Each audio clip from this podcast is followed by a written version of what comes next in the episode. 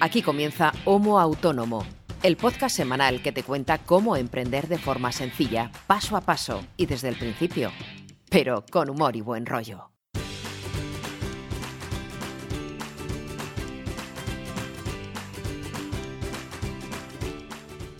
Hola amigos, hola amigas, bienvenidos y bienvenidas al episodio número 34 de Homo Autónomo, el que debería ser, si no lo es ya, vuestro podcast sobre emprendimiento eh, favorito. De emprendimiento y de la vida del autónomo en general y de la autónoma. ¿Por qué? Porque el autonomismo va a llegar.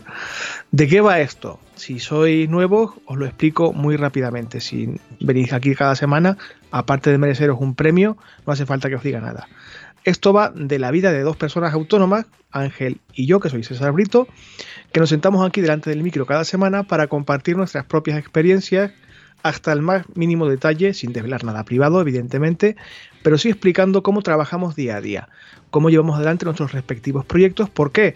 Porque tanto él como yo, como tú que me escuchas, lo único que quiere es que su proyecto, sea el que sea, tire para adelante. Y normalmente, tanto Ángel como yo, como tú que también nos estás escuchando, es casi seguro que te encuentres con el mismo mm, tipo de problemas, de dudas, de eh, eh, baches y de cuestiones que te surgen en el día a día y que tanto Ángel como yo cuando empezamos nos hubiera gustado saber este tipo de cosas y ahora que las sabemos, o sabemos un poco más por lo menos, intentamos compartirlas en este podcast. ¿Para qué? Para que seáis todos y todas un poquito mejores cada día y que cada día seamos más autónomos y autónomas y esto crezca un poquito más y que todo el mundo sea feliz, productivo, trabaje y se haga rico o rica si es posible. Esto mmm, no puedo hacerlo yo solo, no me importaría, pero seguramente no quedaría igual de bien ni de lejos. Para que esto sea lo, lo que es, que es un melocotonazo de miedo cada día más, eh, es necesaria la connivencia y el trabajo denudado de Ángel Martín, que como os decía es mi amigo y compañero en el podcast, es consultor, especialista en marketing online, es amigo comunicador y un par de cosas más, eh, soltero por muy poco tiempo y creador de este podcast. Hola Ángel, ¿qué tal estás? Hola, Olita. Hola César, ¿cómo estás? Sí, me quedan pocas horas de soltero ya. Bueno, ya queda menos para pasar el parto este tan raro. bueno, parto no es, lo que sí tiene son múltiples tareas, pero tampoco son nada sufridas. O sea que... Te queda nada y menos, no te preocupes que eso en cuanto... Si además, te lo iba a comentar fuera de micro, es posible que ni tú ni Raquel os acordéis de nada mañana. o sea, el día siguiente digas, vale, sí, ya nos hemos casado, pasado todo el follón, estamos cansadísimos y resacosos. ¿Te acuerdas de algún detalle? Eh, no. Bueno, para eso, para eso estará, el amigo, estará el amigo fotógrafo para dejarnos constancia de todo. Porque si no, Correcto. luego se te olvidan las ¿Qué cosas. Tal, ¿Qué tal ha ido la semana aparte de estas mmm, labores extracurriculares que llamo yo? Pues básicamente labores extracurriculares, porque del periódico estoy ya de vacaciones, del otro prácticamente eh, pues todos los clientes saben la, la, misma situación que sabes tú y que sabe ya todo el mundo. Entonces, cualquier nueva tarea o encargo o proyecto ya se posterga hasta mediados de septiembre. Entonces, estoy uh -huh. en modo vacaciones y como te decía esta mañana por, por WhatsApp, cuando antes íbamos a grabar, digo, vamos a grabar a tal hora, digo, porque ahora estoy en mis recaos eh, prematrimoniales. Así que Correcto. estoy a eso solamente. Nah, mi semana ha sido normalita, de trabajo un nivel normal, estándar, sin picos demasiado preocupantes, pero sí que es verdad que estoy con el cierre de mes y con el tema de la facturación y cuadrando gastos e ingresos, etcétera. Eh, pero nada, no hay nada del otro mundo. También tengo una actividad extraescolar que te la he comentado fuera de micro. He rescatado a dos gatetes que han encontrado unos amigos en una parcela en muy mal estado físico y no me los puedo quedar, pero en el tránsito este entre que encuentran una casa de acogida y alguien los puede adoptar, uh -huh. eh, están aquí en mi casa los dos, son muy pequeñitos, están muy enfermitos, tienen una infección muy fuerte de eh, ocular y, y, nasal y estoy mientras hablo contigo con los gatos al lado vigilando que se me, me siguen respirando y que siguen en, en orden. Si habéis seguido mi actividad en redes estos últimos días sabéis de qué hablo. Y, por cierto, aprovecho para lanzar aquí hacer, el mensaje. Si en la ciudad de Salamanca hay alguien que quiera adoptar un gatito o una gatita, que me, que me lo diga, porque no quiero dejarlos en malas manos. Y nada, básicamente eso. La, semana no ha sido eh, de grandes novedades, nada reseñable por, por, lo menos. Y nada, pues intentar grabar el podcast como cada semana contigo. Para dejarte suelto cuanto antes que continúes con tus recados y con tu evento del año. Esta semana vamos a hablar de un tema de los que a ti te gusta muchísimo, porque a una... A mí me gusta, yo creo que a los oyentes yo creo que también les gusta. Porque sí, no, sobre todo porque es muy práctico. Son de los eh, que aportan valor al fin y al cabo. Claro, claro, a una dos vertientes que tenemos siempre en mente, tanto tú como yo, como cualquier persona que nos escuche y le preocupen estos temas, es decir, mm, trabajar con su proyecto, sea el que sea. Por un lado está la productividad y por otro la tecnología, de la cual sabéis somos muy amigos aquí en Homo Autónomo. ¿De qué vamos a hablar esta semana y posiblemente la siguiente? De aplicaciones, de herramientas de corte tecnológico que utilizamos tanto Ángel como yo en nuestro día a día. Vamos a dedicar el programa de hoy a aplicaciones, digamos, de ordenador o de equipo de sobremesa. Y el próximo programa, si no falla nada y no ocurre ninguna hecatombe, dedicaremos el programa a aplicaciones móviles o de tableta. Sabía yo que te iba a gustar y, lo que tú dices es verdad. Eh, es posible que los oyentes que nos escuchan cada semana o incluso si llegas aquí por primera vez, este tipo de contenido te venga guay porque puedes comparar tus propias aplicaciones con las que mm, Ángel o yo utilizamos o incluso descubrir alguna nueva. Evidentemente, si tienes alguna que te, interesaría compartir porque es buenísima o porque eh, te ha resultado muy útil, puedes compartirlo evidentemente. Sabes que tienes un eh, formulario de contacto en la web de homoautónomo.com barra contactar o en las redes sociales. Aunque ya sabes que las redes sociales son terreno de nuestro robot rebelde y punky. Confío en que nos lo hará llegar el mensaje, pero bueno, Em, vamos a intentar eh, separarlo esto por, por usuario. Por una parte voy a hablar de mis aplicaciones y Ángel de las suyas. Para no hacerlo demasiado pesado, Ángel, si te parece, mm. vamos a ir alternando, eh, tanto tú como yo, las aplicaciones que usa cada uno en diferentes áreas, no sé, pues navegación, ofimática, productividad, etcétera. ¿Qué, opinas al respecto? Me parece bien. Bueno, no, van a cuadrar un poco las, los bloques, pero bueno, vais a intentar cuadrar lo máximo posible, aunque yo tengo algunos que tú no tienes, tú tienes algunas que yo no tengo, o sea, bloques me refiero, pero bueno, vamos a intentar cuadrarlo. vamos, a darnos, el, pie el uno al otro, si es posible. Con decir a qué pertenecen cada, cada grupo de aplicaciones, pues ya está. Y por como siempre, mm, comentaros que dejaremos los enlaces a las aplicaciones en las notas del programa. Eh, vamos a empezar, si quieres, por lo gordo, que es qué sistema operativo utilizamos tanto tú como yo. Ya hemos hablado de esto en algún programa, pero quizás hay alguien que no, lo ha escuchado antes. Eh, Ángel es maquero hasta la médula. Yo soy de Linux porque soy así de rarito. ¿Vale? Yo tengo una distribución de Linux eh, basada en Genome, concretamente Linux Mint.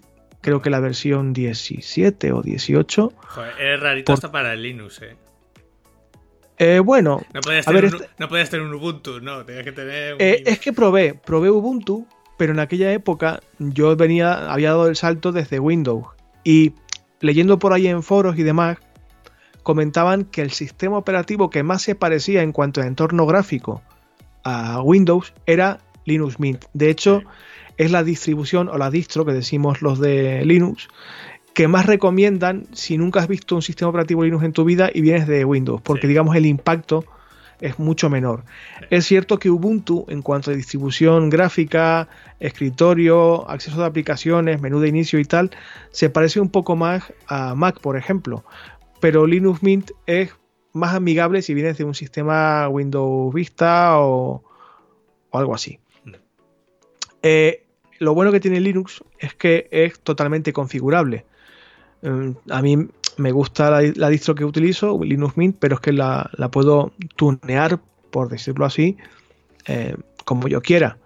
Y en cuanto al aspecto y el funcionamiento de ventanas, navegadores, buscadores, etcétera, aplicaciones, puede comportarse casi, casi como yo quiera. Eh, te comentaba fuera de micrófono que es posible que como esto es una rareza, y es cierto que no es lo más habitual, eh, dedique un programa específicamente a hablar de esto, de cómo es trabajar con un sistema operativo Linux, sin yo ser ingeniero informático ni Linuxero de toda la vida. Yo de Mm. código controlo muy, muy poco. Yo soy bastante lerdo para la informática, aunque no lo parezca. Por eso uso Linux, de hecho. Porque aunque el imaginario popular mm, asocie Linux con algo complicado y tal, no lo es en absoluto. Y mi intención es dedicar eh, un programa entero a hablar de Linux. No ahora, pero más adelante. Vale. Y tú, como decía, eres de Mac de toda la vida, vaya. Aunque me consta que has usa- usado varios sistemas, pero vamos, eres de Mac de hace mucho tiempo. He usado todos, yo creo. Porque empecé de la época de MS2, o sea que hay sus orígenes, luego ya pasé a Windows y luego ya he pasado a Mac en cuanto a equipos eh, informáticos. Otra cosa es que yo también uso Linux todos los días también. El pero- servidor, claro. pero lo uso como lenguaje de servidor. Pero lo que es el entorno gráfico siempre uso, uso Mac. De hecho, ya no tengo ningún equipo PC en casa, ya los he retirado todos. Y bueno, yo tengo ahora mismo Mojave, que es la última versión de- del sistema operativo de Mac, hasta que ahora en septiembre, octubre nos sacan la nueva versión, a ver qué, con qué nos sorprenden. Y simplemente lo que complementa a, en este caso, al sistema operativo de- del Mac sería Google Chrome. Como, Que es el mismo navegador que uso yo también. como navegador, porque yo Safari no lo uso, que es el que viene por defecto, y porque no lo puedo desinstalar, si no lo desinstalaría, porque no me vale para nada.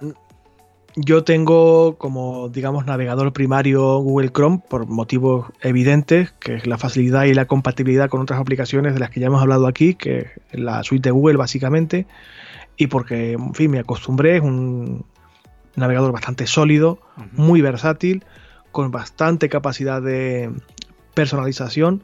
Quizás no goza de la buena salud o de la buena fama eh, de la que gozaba hasta no hace mucho Firefox, pero yo lo considero un navegador bastante estable y a mí en principio me funciona para lo que necesito. También tengo Tor instalado. Tor es este navegador que evita el rastreo y que es un poco bastante más seguro, pero lo uso básicamente para el porno y para, y para cuatro cosas muy menores, porque es cierto que por, por practicidad y por velocidad y rapidez tiras de Google Chrome y se acabó. Por eso te iba a Por- preguntar que para qué tenías el Tor, porque yo alguna vez lo he tenido instalado, pero es cuando necesito, mm, no sé, registrarme en alguna página de un país que tiene bloqueado por IP o cosas así, porque... Bueno, a ver, este tipo de, de herramientas que evitan el rastreo mm, nunca sobran. Mm, Es cierto que para el trabajo del día a día no es necesario ni imprescindible, pero es cierto que a mí me preocupa cada día más la cuestión de la seguridad y la privacidad, no solamente la mía, sino la general. Y nos dirigimos a un mundo cada vez más eh, monitorizado. Y no es que sea un paranoico, pero no descarto que con el tiempo pues lo use cada vez más para según qué tareas. Lo del porno era una broma, evidentemente. Eh, también es cierto que cada vez uso más en buscadores, motores de búsqueda, mejor dicho, que no son el de Google. Uso eh, DuckGo o DuckDuckGo, creo que se llama, Sí. Que también eh, evita el rastreo en teoría, etcétera. Pero bueno, básicamente usamos tanto tú como yo Google Chrome para casi todo el día a día. Sí, para todo. Luego aquí, claro, tenemos que, aparte evidentemente de aplicaciones online que son súper fáciles de usar en Google Chrome, de las que ya hemos hablado aquí, Sí. que son pues todas las de Google, tipo Gmail, Google Drive y mm, Google Docs, Google Formularios. De esto ya hemos hablado en su momento, no descartamos tampoco hacer otro programa dedicado solamente a la suite de Google, pero digamos que corren como la seda eh, usando Google Chrome. Pero aquí digamos que si bifurcan nuestros caminos y mi trabajo está más orientado a la ofimática, porque yo me dedico a crear contenido de texto básicamente, alguna vez de imagen, pero muy poco. Y tú, si te decantas un poquito más por, eh, no solamente por el marketing, la productividad y la, digamos, el posicionamiento SEO, sino también el tema de diseño, etcétera. Sí. Eh, ya hemos hablado aquí de ello, pero vamos a citarlo de nuevo. No vamos a detenernos demasiado, creo yo, porque si no se alargaría el programa mucho. Eh, en cuestión de ofimática, por lo menos en lo que a mí se refiere, yo utilizo casi todos los programas que ya vienen preinstalados en el sistema operativo Linux y que son gratuitos y de código abierto. LibreOffice y Thunderbird para la gestión de correo y eventualmente pues uso una aplicación de calendario, pero vamos, me decanto casi siempre por Google Calendar por practicidad y porque está vinculado con el, con el teléfono móvil. Pero vamos, eh, básicamente LibreOffice, que es un Word gratuito, para que me entendáis, y Thunderbird, que es el Outlook gratuito también. En cuanto a funcionamiento y aspecto, es casi igual tanto en un caso como en otro. Tú, sin embargo, vas por otro camino diferente porque... Sí, bueno, yo ah, mm, ni siquiera lo he puesto porque me, me he centrado más en aplicaciones de escritorio, podríamos llamar, que yo tengo instaladas en el equipo. Eh, la parte de ofimática no la voy a comentar porque ya todo el mundo sabe que yo ya uso la, la suite de Google Suite, que de hecho le dedicamos un episodio pasado, el episodio 31, y si no recuerdo mal, y ya está. Y ahí uso todo el paquete. O sea, yo no tengo aplicaciones de escritorio instaladas de ofimática. Uso directamente el navegador, me conecto al Google Docs de turno, al Google Sheet de turno y trabajo sobre el navegador. Entonces, de lo que tú decías, que aquí sí que nos eh, separamos un poco, yo tengo de la parte eh, de cuando estudié publicidad y también me he dedicado durante muchos años también al diseño gráfico, luego ya me he ido eh, mirando hacia el diseño web, al desarrollo, etcétera, pero sí que sigo haciendo muchas cosas de diseño y también para toda la parte de desarrollo web, pues sí que sigues necesitando todas estas herramientas de diseño. Entonces, de la suite de Adobe yo solamente tengo instalados porque no necesito más. La suite de Adobe es bastante monstruo y tener todo instalado al final, si no lo utilizas, ¿para qué? Entonces yo solamente tengo Photoshop para el tema fotográfico, cuando tengo que retocar alguna foto, cortarla, sobre todo, ya no tanto hago, ya no hago tantos retoques, sino que simplemente muchas veces es cortarlas o sobre todo cortarlas y optimizarlas, porque sí que Photoshop para eso es quizá la herramienta que más potencia pueda tener.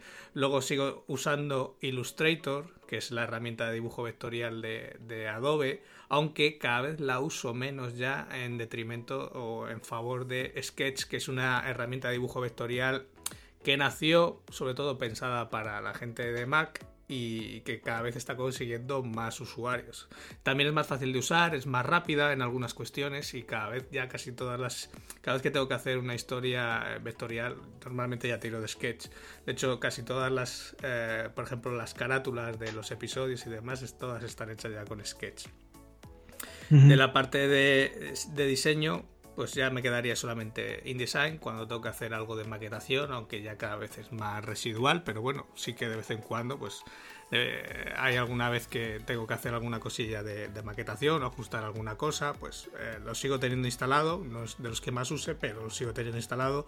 Y por último, Acrobat, porque eh, Acrobat en la versión Pro porque es el, gestor de PDFs o la herramienta de, edición de PDFs más potente que hay y, la sigo usando porque le sigo, usando, le sigo sacando todavía mucho partido a la hora de trabajar con los PDFs.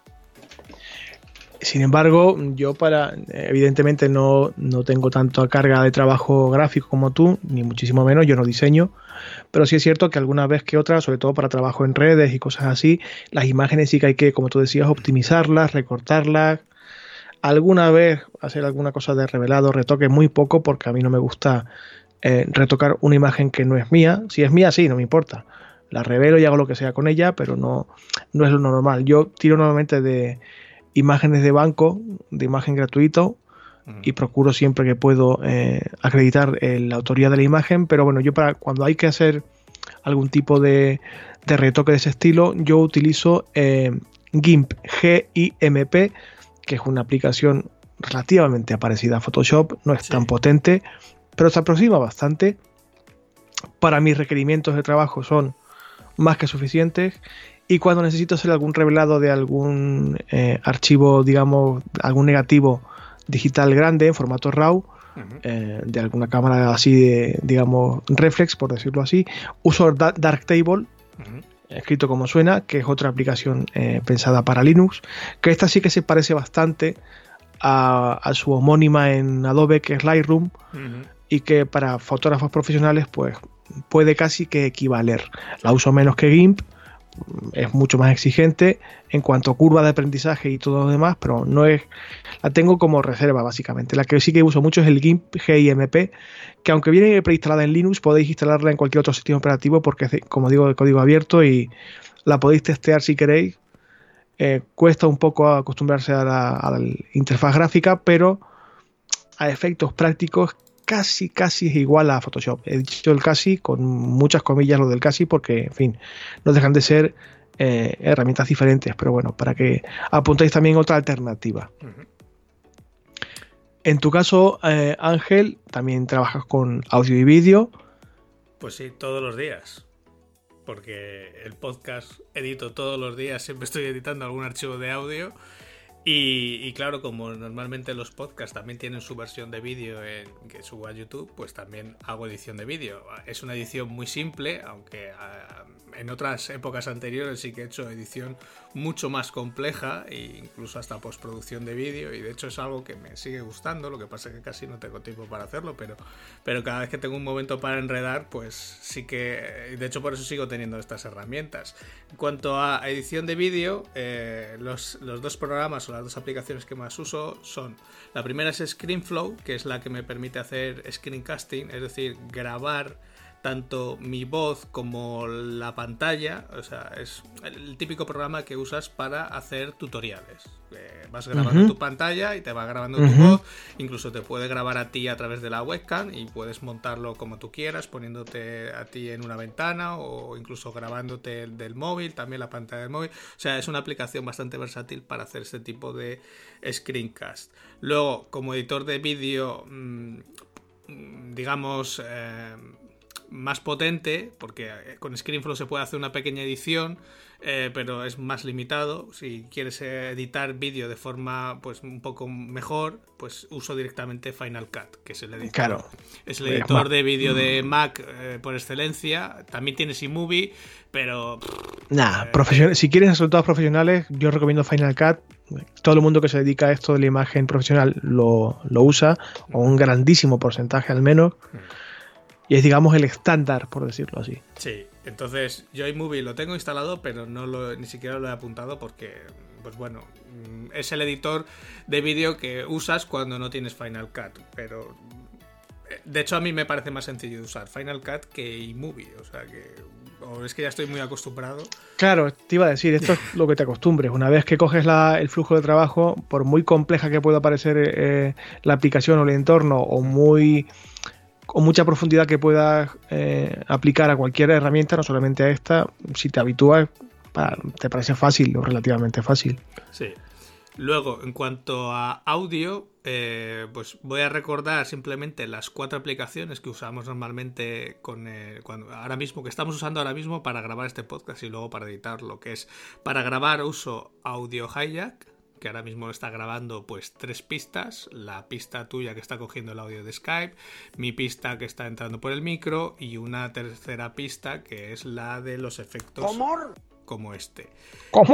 Eh, luego uso para editar otra aplicación de la suite de Adobe que es Audition, pero porque ya lo expliqué en su momento cuando en el episodio en el que hablábamos de este podcast de cómo lo grabamos, porque es una aplicación que vengo usando desde hace muchos años, entonces ya la conozco y me sigue utilizando, o sea, mi flujo de trabajo es más rápido que eh, haber usado Audacity, que también la uso para recomprimir el audio, no solamente lo uso para eso, no la uso para nada más. Yo, sin embargo, uso Audacity para casi todo lo demás que no usas tú. Yo para grabar alguna cosa suelta uso Audacity, para montar alguna cosa muy sencilla uso Audacity, que digamos el gestor multipista de código abierto por excelencia. De hecho, muchos mm. podcasters eh, es con la herramienta con la que empiezan. Y alguna cosa que he hecho en el trabajo, muy, muy poco, la verdad. De audio, pues uso Audacity. Básicamente porque también viene preinstalado en el sistema operativo Linux. es, eh, ya te digo que es por, es por comodidad o por estar acostumbrado al flujo de trabajo de Audition, no por otra cosa. O sea, si me, si me pongo y no tuviera otra, otro programa con Audacity, pues a lo mejor me cuesta 10 minutos arrancar a editar el podcast que normalmente edito con Audition, pero es más que nada por comodidad. Luego ya te digo que paso el MP3 por Audacity para que se recomprima y ocupe menos. Y luego... esto ya hablamos, como tú decías, en un episodio específico en el que tratábamos mm, la dinámica con la que grabamos este podcast. Sí. Y tratamos de todo esto mm, con mucho más detalle. Y luego la última aplicación así relacionada con el audio sería Farrago, que es una de las últimas que, digamos he instalado en el equipo y que llevamos ya usando unas cuantas semanas, que es la que nos permite pues eh, ir soltando distintos efectos como este, como este o a medida que le voy dando a distintas teclas, pues van sonando los distintos efectos. Correctísimo. Y la última aplicación en cuanto a audio y vídeo, que es una, esta es muy curiosa, es Mimo Life. Mimo Life es una aplicación que te permite, es un pequeño control de realización. Que puedes, me tener, cuentas? que puedes tener en el, en el ordenador. Te permite soltar distintas fuentes a una señal, en este caso por HDMI, a, que puedes conectar a, pues a una pantalla, a un proyector y a unos altavoces. Entonces tú puedes hacer, se podría hacer un control de realización perfectamente. De hecho se puede hacer hasta para hacer un directo en YouTube o en Facebook eh, con distintas fuentes, digamos. Tienes distintas cámaras, tú imagina, tienes dos cámaras, eh, una presentación y distintos audios y podrías irlo eh, soltando o emitiendo en función de lo que tú quieras meter en ese momento. Tienes igual, tienes el máster, tienes los previews y vas viendo, vas metiendo en preview lo que vas a soltar a continuación y los vas fundiendo como tú quieras. Te permite meter rótulos, te permite meter, o sea, te permite hacer muchas cosas que lo he usado en, en algún evento eh, no hace, hace unas cuantas semanas y lo descubrí por casualidad y la verdad es que es una herramienta súper potente. Para, para, ese tipo de, de, cuestiones es súper potente. Si es que ahora me entenderéis, quienes escucháis con frecuencia a un autónomo, eh, porque yo siempre digo que Ángel es como una navaja suiza, porque es que sabe hacer de todo este muchacho. Antes de que te me desmandes, porque veo que te vas a desmandar con las herramientas que utilizas, eh, yo voy a acabar prontito porque tengo muy poco más que aportar, evidentemente porque las características de mi trabajo son eh, muy distintas a las tuyas, Voy a hablar de la herramienta que yo utilizo para hacer copias de seguridad uh -huh. y de dos uh, mm, temas muy rapiditos que yo uso para gestionar redes sociales normalmente. Y luego ya te dejo que tú te desates lo que quieras. En mi caso, la, el sistema operativo Linux trae una herramienta de copia de seguridad bastante fiable, pero a mí me gusta usar otra, uh -huh. también pensada para Linux, que se llama Lucky Backup. Lucky de afortunado en inglés. Uh -huh eh, me permite hacer copias eh, unidireccionales, bidireccionales, copias incrementales, copias espejo, etcétera, y es una cosa que uses esta herramienta o cualquier otra. Yo recomiendo para la gente que usa PC, por ejemplo, GoodSync, que la usé durante años y es estupendísima. Eh, uses esta o cualquier otra, por favor, mm, úsala. Instálate una, una aplicación de copia de seguridad y haz una copia de seguridad mínimo una vez al mes porque te garantizo que te va a ahorrar muchos problemas. Y lo que te comentaba de las redes sociales. Yo normalmente gestiono mis propias redes sociales, eh, vigilo al robot de nuestro podcast y ocasionalmente para algún cliente y tal. Uso dos herramientas uh, que no son de escritorio. Uh -huh. Podrían serlo, pero en este caso no lo son. Yo uso las versiones de online. Uh -huh. que es TweetDeck para gestionar varias cuentas de Twitter simultáneamente. Sí. Si nos escuchan eh, Community Manager ahora mismo le sonará. Y también HotSuite, que es otro de los estándares que se usan en la gestión de redes sociales, porque aparte de Twitter puedes gestionar eh, Facebook, Instagram y varias cuentas en cada una de estas redes, aunque mm. para eso tienes que elegir la versión de pago, vamos. Sí. Pero es potentísima. Digamos que estas son mis herramientas de, ofima, de ofimática, perdón, de informática, eh, aplicaciones mm, que tengo instaladas en el ordenador, en el sistema operativo, de forma eh, básica. Posiblemente se me olvide alguna. Si es así, lo iremos desgranando en los sucesivos programas, porque ya sabéis que hablamos de herramientas que descubrimos o que usamos y que nos molan. Pero vamos, esto que he comentado es lo que yo básicamente uso a diario. Pero a ti te quedan unas pocas más y voy a dejar que te desfogues a gusto porque aún quedan algunas y muchas de ellas muy muy interesantes y sobre todo porque son eh, tratan de temas que si tienes un proyecto de emprendimiento te conviene digamos si no tener por lo menos echarle un ojo sí.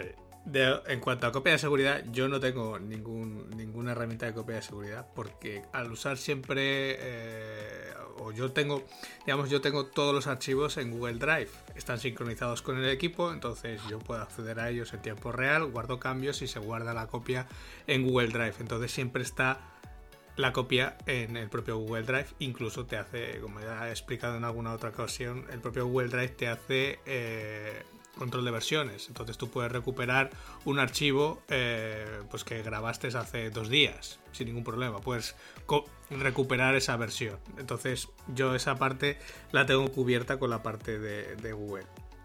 Las de redes sociales sí que las conozco y las he usado durante mucho tiempo, las usaba en el periódico ya hace unos cuantos años, ya es algo que, que ya no he vuelto a hacer y ahora sí que ya retomo con la parte de herramientas que yo tengo o aplicaciones que tengo en el ordenador.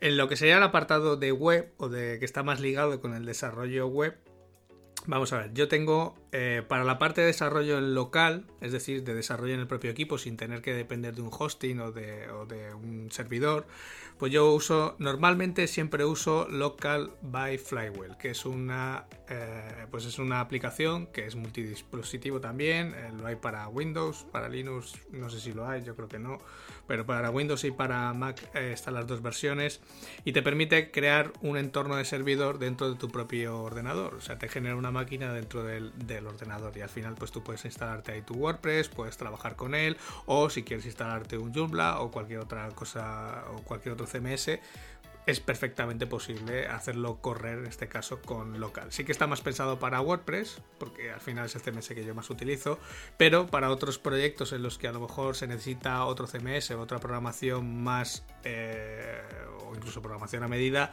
tengo otro sistema de máquina que es MAMP Pro, que para la gente de Windows está el SAMP no sé si ahora mismo tiene el apellido de Pro o no, pero bueno. Eh, pero bueno, es el MAMP, el SAMP y yo creo que incluso en Linux está el LAMP, si no recuerdo mal. Sí, sí. Que, sirve para exactamente lo mismo, para montar máquinas virtuales dentro del equipo. Eh, luego tengo una aplicación que es SQL Pro, que es eh, básicamente para trabajar con bases de datos, tanto locales, las que puedas trabajar con local o con map, pues digamos que cuando quieres editar una base de datos, por ejemplo de un WordPress, pues puedes hacerlo con SQL o incluso remotas, es decir, con SQL te puedes conectar a tu servidor y trabajar con tu base de datos sin tener que conectarte a través de PHP etc. Luego, como editores de código, normalmente uso dos. El que más uso es el primero, que es Coda, porque hace la función de FTP. Entonces yo directamente me conecto a cualquier web, ya sea mía o de un cliente, mm, se abre una ventana, de hecho yo creo que hemos puesto algún pantallazo alguna vez, entonces tengo digamos el árbol de carpetas y archivos a un lado y digamos el contenido de ese archivo que abres en la parte de la derecha. Haces cualquier cambio en el código, le das a guardar y automáticamente ese cambio se guarda sobre el archivo que está en el servidor. O sea, no tienes que andar descargando el, archivo a tu equipo, haciendo la modificación y volviéndolo a subir, sino que ese paso de descarga, guardar y subir lo hace el propio Coda en, digamos, al vuelo. Entonces es mucho más rápido. Que no hay cosa que te guste a ti más que tener una herramienta que en este caso te permita agilidad, rapidez, te ahorre trabajo y que vaya, mm, pues no sé, que te ahorre algún segundillo que otro. Y sobre todo, pues facilidad en el día a día. Sobre todo para aquellos que hacen cambios al vuelo, que yo algunas veces los hago, eh, pues en alguna web que no tiene mucho problema en que hagas un cambio al vuelo. Pues por ejemplo en la de Homo Autónomo alguna vez he hecho un cambio así al vuelo. No se debe hacer, pero bueno, para hacer alguna prueba, pues de esto que cambias un código, guardas y de repente la web peta porque pues por lo que sea hay algo que está mal o la función está mal y de repente casca. Entonces, ¿qué hago? Vuelvo a coda, deshago, hago simplemente control Z, deshago el cambio que he hecho, vuelvo a guardar, zas, y la web vuelve a funcionar. Es algo muy cómodo en ese sentido. Eh, uso también un, otro, otro editor de códigos, pero este lo uso ya más como editor de códigos, como blog de notas, eh, es un poco más... Eh, cajón desastre, ¿no? Que sí, todo, todo en uno prácticamente. Que es Sublime Text. Eh, lo uso mucho como blog de notas, porque de hecho yo creo que ahora mismo, si lo abro, debo de tener como, no sé, 70 pestañas. Porque lo cierras, lo vuelves a abrir y están ahí todas las pestañas tal cual las has dejado. O sea, da igual que las guardes que no las guardes. Eh, siguen ahí. Entonces es muy cómodo. Para una nota rápida o lo que sea, pues hay muchas veces que lo, apunto ahí. Y como editor de código, eh, Sublime es tiene mucha más potencia, por ejemplo, para abrir una base de datos que es eh, grande, por ejemplo, que cualquier otro de los editores de código que sí que tengo instalados, pero que ni siquiera los destaco. Eh, como puede ser eh, Visual Studio Code, o como puede ser Test Wrangler, o como puede ser, no sé, tengo alguno más. Y cuando quiero editar alguna base de datos, por ejemplo, un archivo SQL, y quiero editar simplemente hacer un search and replace para hacer cambios de dominios, Con Sublime es el único que he podido hacerlo hasta con bases de datos de 200 megas. Entonces eh, aguanta lo que le eches y por eso eh, lo mantengo y lo destaco. Escrito Sublime Text, ¿vale? Sí. Y luego dos herramientas relacionadas con el diseño, el desarrollo web, em, pero son ya muy específicas. Una que es Image, eh, a ver si lo digo bien, Image Resizer Tech, ¿vale? Eh, que al final es un redimensionador de imágenes. Del cual hemos hablado aquí ya en alguna ocasión. Sí, eh, yo creo que lo hemos puesto algún día como tip de la semana que es una herramienta que simplemente le marcas, eh, le metes una imagen o un lote de imágenes, le dices al rango o a las dimensiones que lo quieres cortar y automáticamente te las corta todas a esas dimensiones. Es muy cómodo cuando tienes que hacer mucho proceso en batch, o sea, en lote, pues mm, te ahorra mucho tiempo. Sí, sobre todo cuando tienes que usar mm, el mismo tipo de ajuste para, no sé, 465 imágenes de golpe, pues es mucho más recomendable usar una aplicación como esta que ir una por una, lógicamente. Hacerlo con Photoshop es un coñazo auténtico. que, se puede, se, crea una acción y se puede, se, diseña una acción, vaya, con la cantidad de comandos y órdenes que tú quieras, pero hay que ir muy fino porque al, mínimo punto en el que la orden no sea exactamente esa, el lote no va. Eso es, eso es. Y aparte, em, tarda menos porque yo he hecho acciones con Photoshop y he hecho exactamente el mismo proceso con esta aplicación y tarda mucho menos esta que Photoshop, porque Photoshop al final hace el proceso que harías tú, solamente que lo hace más rápido, como si es una máquina, pero no deja de tener que abrir archivo, hacer la acción que tú le hayas dicho, volver a cerrar el archivo, eh, o sea, hace ese proceso, mientras que esta otra no lo hace.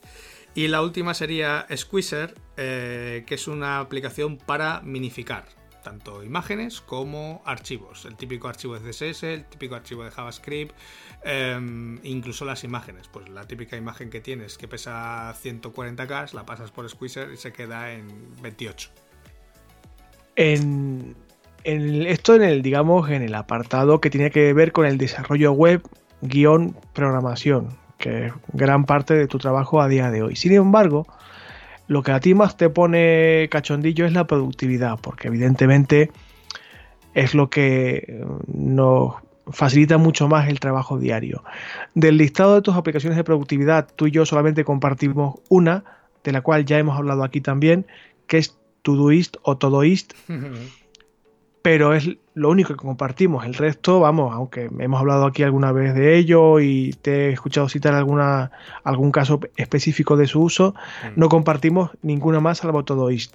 Mm. El resto son todo tuyas, todas tus aportaciones, vaya. Sí, sí, voy a hacer un, un inciso antes de cerrar ya con las de eh, productividad que serían dos aplicaciones de SEO que tengo siempre en el equipo, que es una es Screaming Frog y otra es Scrutiny, que simplemente sirven para hacer un análisis rápido de una web, ¿vale? Cuando me llega, pues eso, una propuesta o algún formulario de contacto con alguna propuesta para hacer eh, algo de, marketing online o tal, cuando quiero hacer así un vistazo rápido de cómo está esa web, pues uso... sobre todo clientes nuevos, imagino, ¿no? Sobre todo clientes nuevos, claro, sí. Más que nada para hacerme una idea de cómo está la web, o sea, eh, por dentro, un poco las tripas en cuanto a SEO y así también un poco calibrar el número de horas que te van a hacer falta y un poco, pues para ir con un poco de pies de plomo a la hora de hacer esos, esos presupuestos. Y en la parte de productividad, eh, que ya has adelantado, la de Todoist, que también la tengo en el, en el móvil. Em, bien, te voy a, voy a, sobre todo, voy a empezar por, eh, las voy a cambiar de orden, porque quizá la que más use es la que acabo de cambiar, que es Launchbar. Eh, Launchbar es una aplicación que es muy sencilla. Lo único que te hace es como una especie como de atajo. O sea, yo pulso las dos teclas que es comando espacio y me aparece como una barrita negra de búsqueda en el medio de la pantalla en la que esté trabajando en la que yo puedo ahora mismo buscar, pues yo que sé, pues si quiero abrir, eh, yo que sé, Sketch, pues empiezo a escribir simplemente SKE y aparece ya ahí Sketch. Entonces, incluso puedo seguir trabajando con el teclado, porque si le doy a la flecha derecha, me salen los últimos archivos que he abierto con Sketch. Entonces, con el propio teclado puedes hacer muchas acciones, sin tener que levantar la mano del teclado y no tener que usar el ratón. Entonces, es quizá la aplicación que más veces ejecuto al día porque me sirve para todo, para buscar un archivo, para copiar y, o mover archivos de una carpeta a otra, para crear carpetas, para abrir el navegador, para abrir aplicaciones, para mm, no sé, para muchísimas cosas. O sea, tiene, muchísimas. Esto es, esto es algo que ya viene integrado en el sistema operativo Linux, pero yo no digo nada. Yo no digo nada, yo no digo nada. Sí, sí, el, Finder de, Mac eh, también hace algo parecido a esto, pero digamos que el Launchbar lo lleva todavía mucho más allá, porque... Hombre, es más completo seguro. Claro, Seguro. claro, claro. De hecho, yo qué sé, quiero buscar un emoji. Pues eh, incluso tiene todos los emojis, los puedes buscar, yo qué sé, buscas el emoji de enfadado. Pues pongo aquí enfadado y ya me sale ahí la carita de enfadado. O lo que quieras. ¿Y te permite copiar, pegar o...? Te permite copiar y pegar, te permite hacer múltiples eh, acciones que normalmente son de las que luego normalmente vas con el botón derecho del ratón, copiar, pegar, crear un alias, eh, no sé, crear una carpeta, todo eso lo puedes hacer con el teclado, sin levantar las manos del teclado. Entonces es muy cómodo. De hecho, puedes definirle em, atajos. Pues eso, una aplicación en concreto, pues le pones la abreviatura que tú quieres. En el momento que tú pulsas esas teclas, zas, es lo primero que te aparece. Entonces cada vez te permite ir pues más rápido. Quienes son habituales de este podcast ya saben que el concepto automatizar procesos a Ángel y a mí nos gusta muchísimo. Mucho más Ángel que a mí, pero vamos, que somos súper fan de, este, de esta filosofía de trabajo, ¿no? De automatizar, usar atajos, eh, acortar, digamos, procesos largos, eh, porque a la larga se nota. Sí. De hecho, eh, otra que está bastante parecida o que funciona en el mismo sentido es eh, TextExpander. Ya he hablado alguna vez de ella y también en el podcast mío diario. TextExpander es una aplicación que te permite expandir fragmentos de texto.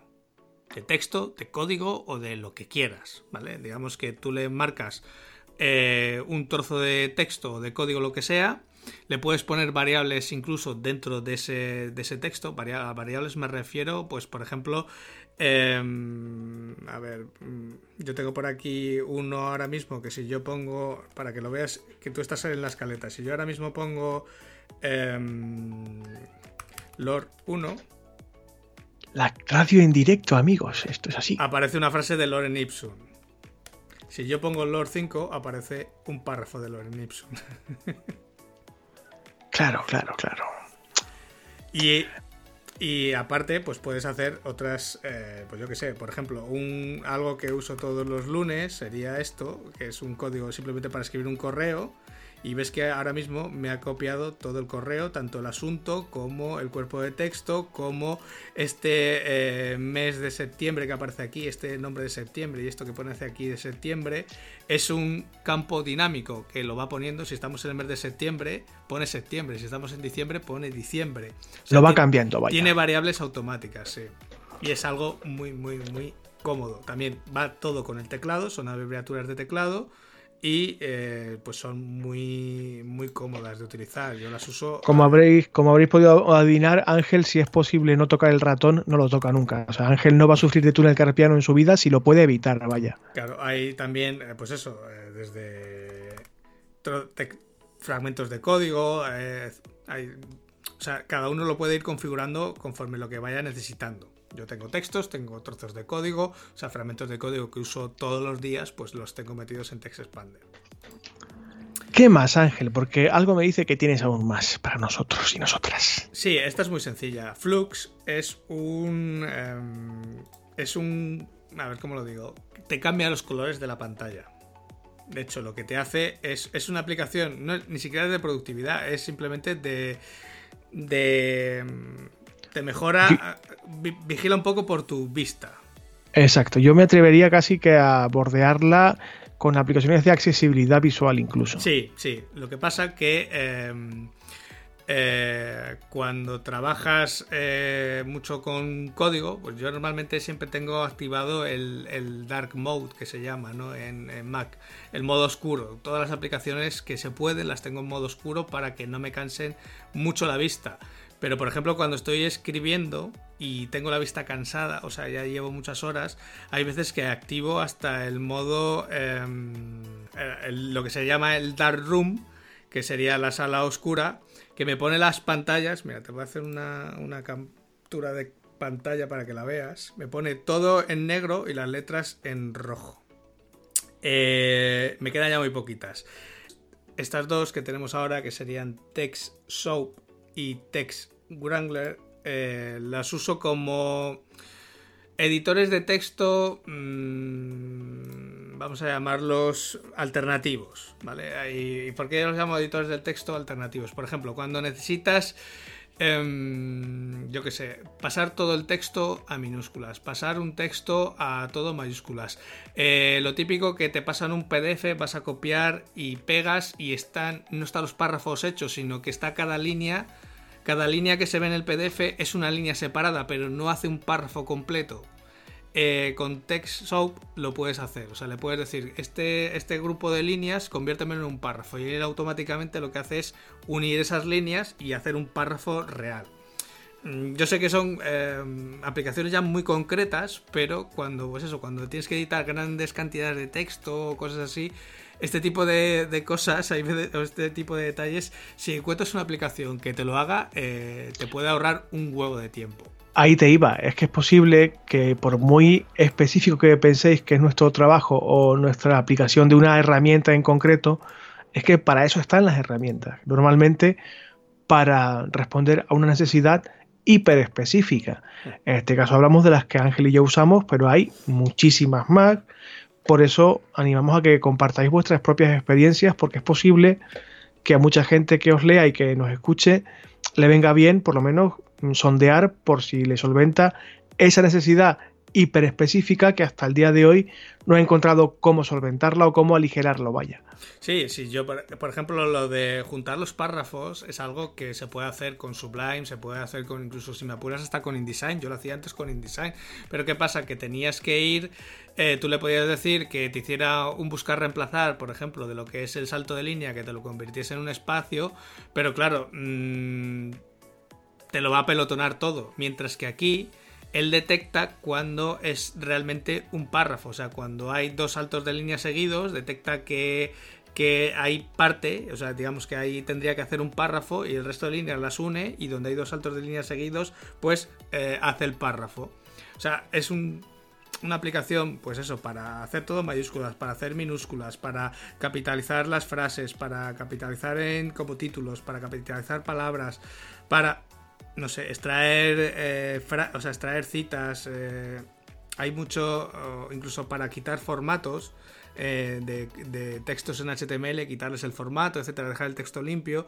Es una herramienta un poco, pues eso, pues no deja de ser, su nombre lo dice, Text Soap, es como pasarle un poco de jabón al texto, limpiarlo, quitarle un poco la morralla que muchas veces pues tiene, ¿no? Correctísimo. Continúa porque estamos llegando casi al final, vaya. Sí. Y ya estas son muy rápidas. Commander One es una aplicación que además he instalado hace, yo creo que ahora dos o tres semanas, desde que migramos eh, los audios a Wasabi, al repositorio de Wasabi era un poco coñazo porque tenía que subirlos a través de su eh, cliente web. Y claro, digo, esto no puede ser. Yo sé que Wasabi está basado en tecnología de Amazon S3. Entonces, al final es un, eh, aunque se llame de otra forma, es un repositorio de Amazon S3. Y, Commander One lo que te permite es eso, tener el acceso directo a ese repositorio de Wasabi directamente como una ventana más en el, en el equipo. Entonces yo ahora tanto los MP3 de este podcast como los del mío, como los vídeos que tengo en Google Drive, o sea, puedo coger y arrastrarlos directamente desde el escritorio al repositorio de Wasabi y se sube automáticamente. O sea, es una herramienta muy concreta, pero que a alguno a lo mejor le puede servir porque te permite conectar, eh, pues eso, conexiones FTP, conexiones con Amazon S3, conexiones con Google Drive, o sea, te permite unir o unificar en una misma aplicación distintos servicios de cloud. Entonces, por si a alguno le pueda servir. Y estas dos últimas son francamente interesantes, eh, sobre todo porque son muy útiles. Eh, empiezo por la última, que es Duet, que ya he hablado de ella. Duet es una aplicación que te permite, eh, digamos, extender tu escritorio, en este caso de Mac, a un iPad. Es una aplicación que tienes que tener instalada en el propio iPad y tienes que tener instalada también en el Mac, pero en el momento que las tienes activadas en los dos y lo conectas el iPad por el cable, eh, automáticamente, zas, aparece una nueva extensión del escritorio. O sea, puedes extender tu escritorio al iPad. Esto es muy cómodo, yo solamente lo uso cuando me voy de viaje, que me llevo el iPad como una segunda pantalla para si tengo que hacer algo y necesito esa segunda pantalla tenerlo de esa forma. Sí que es algo que los iPads nuevos lo van a tener de forma nativa próximamente, pero bueno, como yo el mío es de los antiguos y todavía tiene vida para esto y solamente lo uso para ello, pues mira, es algo que, a mí me, me saca de muchos apuros muchas veces. Y la última, que esta es muy conocida además es multidispositivo y multiplataforma, que es Send Anywhere. De hecho, yo solamente lo uso para pasarles archivos a Raquel. Tanto, bueno, al ordenador no, porque es, Mac también y se lo puedo pasar por iDrop, pero el teléfono suyo sí que es eh, Android y no tiene esa función de AirDrop como tienen todos los Mac y los iPhone, etcétera. Y por ejemplo, cuando quiero pasar un vídeo, fotos o un documento, pues uso esta aplicación de Send Anywhere, que lo que hace es aprovechar esa conexión de, pues, más rápida que aprovecha el wifi de casa para pasar el archivo mucho más rápido que, por ejemplo, pasarse un vídeo por WhatsApp que tiene que subir, que tiene que volver a bajar, etcétera. Es más, es mucho más rápido. Bueno, pues creo que tenéis un buen chorro de aplicaciones para, por lo menos, curiosear. Eh, hemos insistido varias veces en el programa de hoy. Eh, son las que usamos tanto Ángel como yo. Evidentemente, si yo uso Linux, es posible que a un gran número de oyentes de este programa le suene a chino cualquier aplicación que yo eh, cite, ¿no? Pero, en fin, aquí compartimos experiencias en todo y para todo y como siempre con total transparencia. Pero bueno, estamos aquí para por lo menos investigar y, y curiosear. Hay que mantener el espíritu curioso siempre que se pueda. Porque investigando y bicheando, probando aplicaciones, es posible que descubráis alguna que, como decíamos hace un momento, mm, justo cubra esa necesidad hiperespecífica que hasta el día de hoy pensabais que era imposible que hubiera una aplicación un programa que lo hiciera de forma más rápida, más ágil, más cómoda, etcétera, etcétera. Insistimos de nuevo también, como decía al principio del programa, esto no acaba aquí vamos a dedicar otro programa íntegramente a aplicaciones, en este caso para móvil y tableta. Pero eso va a ser la próxima semana, no hoy. ¿Por qué? Porque creo que con esto que hemos contado hasta ahora vale por hoy. ¿Qué te parece, eh, Ángel, si nos pasamos directamente a la sesión de feedback? Porque esta semana no hay actualidad, no es que no haya, sino que no destacamos ninguna noticia en concreto de actualidad. Vamos a pasar con el feedback y como decimos aquí siempre, echamos el lazo y el cierre. Vamos allá.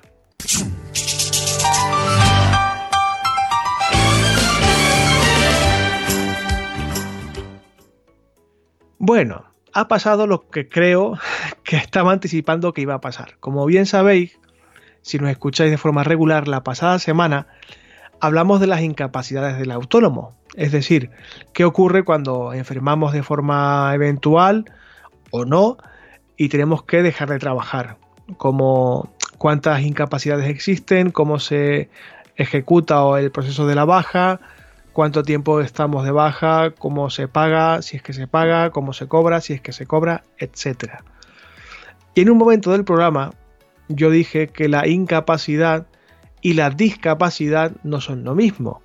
Que en el programa de la pasada semana hablamos de incapacidad y no de discapacidad. Creo que una de nuestras oyentes, Chari, con X, debe haberse hecho un lío o debe haber eh, entendido mal, cosa que yo justo pretendía evitar. Mm, y nos decía que creía que mezclábamos incapacidad y discapacidad. Créeme, Chari, que no es el caso. Porque la discapacidad es algo que en este eh, podcast conocemos muy bien, porque si no lo sabéis, mm, lo digo ya, yo tengo una discapacidad, soy una persona con discapacidad y conozco bien lo que es la discapacidad, el proceso de, reconocimiento, etcétera. Y discapacidad e incapacidad no son lo mismo, evidentemente. Se puede eh, tener una discapacidad, como es mi caso, y trabajar y no estar incapacitado para ello, porque estás a pleno rendimiento, como estoy yo ahora, por ejemplo. Y se puede tener discapacidad y al mismo tiempo tener una incapacidad temporal porque tienes una gripe de una semana. Son términos diferentes. eh, Chari nos hacía eh, saber que quizás estábamos cometiendo ese error. Chari, tranquila, no lo cometimos. Si es así o a ti te lo parecía, te pedimos disculpas. No es el caso. Hay una diferencia muy clara entre incapacidad de trabajar por una enfermedad o una contingencia común o alguna cosa similar, que puede variar de gravedad, pero no deja de ser una incapacidad eh, específica por un problema eh, físico o fisiológico, y una discapacidad que responde a una realidad totalmente distinta. De hecho, también tengo pensado hablar de eh, emprendimiento y discapacidad en algún momento de este podcast, no sé cuándo, porque cada vez nos surgen más temas de los que hablar y la lista de temas crece y crece y crece, pero de esto hablaremos en su momento. Hablaré, me temo, en su momento. Y esta es la única aportación de feedback, creo, que hay esta semana, porque en iBooks no había ningún comentario nuevo. En redes sociales, salvo algún recién llegado que nos daba la enhorabuena y al que saludábamos convenientemente, eh, no hay nada más de feedback. Así que Ángel, me parece que esto es todo por esta semana. Esto es todo, amigos. Esto es todo, esto es todo, esto es todo, amigos.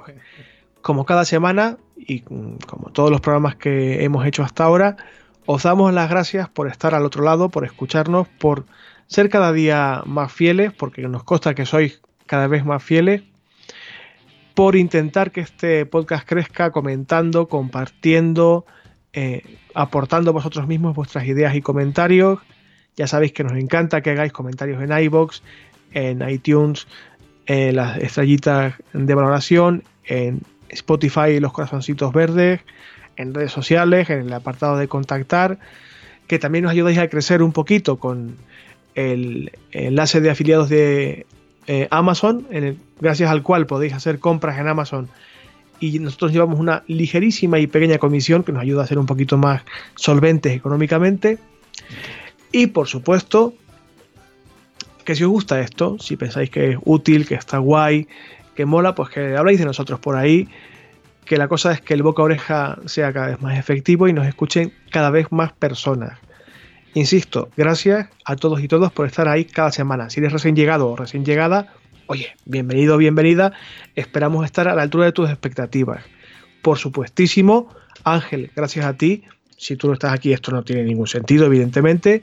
Gracias por aguantarme, por estar ahí cada semana. Mucho ánimo con eso que se te viene encima dentro de nada. Gracias a ti por aguantar la chapa, que hoy el que da la chapa ha sido yo. Nah, no ha sido tanto, ni muchísimo menos. Eh, ya sabes que te envío un fuertísimo abrazo a pesar de que hay muchas tareas extraescolares, disfrútalo porque es una vez en la vida, o eso debería ser en teoría, y hacer todo lo feliz que se pueda. Si no pasa nada, te escucho a ti y a todos vosotros y vosotras la próxima semana. Cuidaros mucho, no rompáis nada que sale caro. Adiós. Adiós a todos.